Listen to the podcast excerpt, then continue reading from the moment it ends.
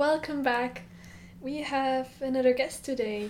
Um, do you want to tell me something about yourself? Well, I'm a 16 year old in Zurich, in Milan. And, well, I'm speaking English, so I'm from Australia. My whole family's from Australia, but we moved here 14 years ago. um, I think the most important thing in my life is probably music and poetry, just the general thing of poetry. Like for me, poetry isn't just the words itself; it's a whole feeling in itself. Mm-hmm. Yeah, that's really big in my life at the moment. Thank you. Um, as you know, today we're going to talk about home and how your life has affected what you feel that your home is. And for that, we need to first define home, as in we ta- we are talking about the feeling of being at home, as we in German say Heimat, and that's generally more meant as a broad feeling of how and where you feel at home. And that being said, let's dive into it. um, so you said you're originally from Australia. Did you grow up there or? No, I didn't. I'm my family's from there, but I was born in England, in Norwich. And, well, I was only there for two years, and then we moved to the middle of Zurich.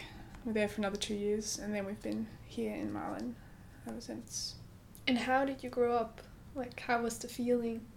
Um, I think it was generally pretty good because so especially here in Milan where I was living, there's like this kind of circle of houses. You just have to imagine this this square, and on three of the sides there's a house, and on the fourth side there's a street. And in each of those houses, so I was on the one on the right side, then at the back there was a girl my age, and then in the house on the left side there was a girl my age, her brother, and another boy my age.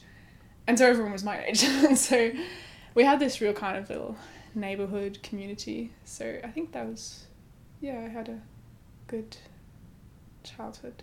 So you'd say you grew up with a sense of security? I think so, yeah. But also, no, because when I was in this little community, community, I did feel safe and secure, but at school, not always so much because, well, the first few years were fine because then I was with one of the girls in this in my little neighborhood and we were always together and she was my best friend and so that was fine at school as well but then after a few years the classes got mixed up and everything and then I was in a different class by myself with I wasn't really friends with anyone there so that Mm. got a lot harder How did that affect your mental health? I it did quite a bit because I had no idea what to do my, with myself because I was just so used to being with this one girl that I didn't really know how, how to communicate po- properly with other people. I guess I mean I did because they they're also all from the same town, so I knew them and everything. But I was very shy. To them, I was very shy because I never really spoke to them much, and in the breaks, I was by myself, and it kind of turned. At the end, it was more of a thing of them shutting me out rather than myself shutting myself out because mm. that's kind of how it started, I think. Do you remember when your illness started to come into the picture? Um, yeah, it was the summer holidays after primary school. That's when I first started to notice it, I think. It was when I started to care more about weight and about food.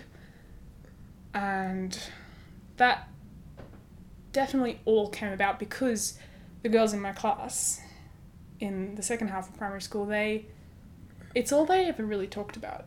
They only ever talked about how much they weigh and then they'd also asked me how much I weighed, and I was generally just a bit more, just my body was a bit more mature than theirs. I just had, I already had bigger boobs and things like that. And I also did a lot of sports, so I had, I was quite muscly, and obviously that weighs more. And then uh, they asked me how much I weighed, and I would weigh more than them, and then they'd like just see that kind of as a bad thing, and then that made me see it as a bad thing. So Yeah. that really influenced it. And then as I left primary school, I kind of felt that I had to become their weight so the people in my new school would like me. Would you say you lost yourself in that? Yeah, definitely, because my only aim was to be their weight. Because my only aim was just to be these. I had quite a specific number in my head as well, because I just remember this one time, it was actually at the, really at the end of primary school when I was.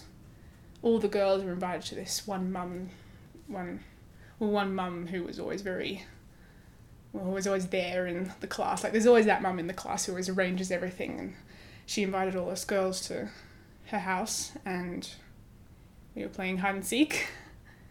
And I hid in the bathroom with another girl, and there was a scale there, and she stood on the scale, and it was 42. I stood on the scale, it was 48, and that already that made me happy in the wrong sense because uh, that was less than I expected. But she said, "Oh, that's not too bad." and then from then on, a number that really stuck in my head was 42. And in that whole thing, did you lose your security in your body? Did you lose the ability to feel at home in your body and in yourself? Well, definitely because I just I just saw it as an object that had to be reduced. What was keeping you alive? Um, probably music, because it was something I think around the same time as my illness started. I also started writing songs, and that really gave me a sense of that I was able to tell what I was feeling. I didn't necessarily tell people because I didn't really play the songs to many people, but I just I could write these songs. Would you say writing these songs, singing these songs, and music in general gives you a sense of home and a sense of belonging? I think it does. In I think sometimes it does, like especially when I can perform the songs or when I'm in the middle of writing them. Sometimes it also feels a bit of a bit more like a pressure, but I'm trying to work on getting rid of that because hmm. because that's not something that's supposed to be there. Right now, would you say that your body is a home for you, or is that not possible? Um, it is. It's not a home yet, I'd say, but it's it's a friend. it's like I can treat it as a friend. Like I can, I can talk to it and say, hey. Yeah, just because I think that's the whole thing you have to do to get out of the cycle of treating it as an enemy. You have to treat it as a friend because you'd never judge a friend on their body. And so if you treat your body as a friend, you can't judge it. Do you know what needs to happen for you to be fully comfortable in it?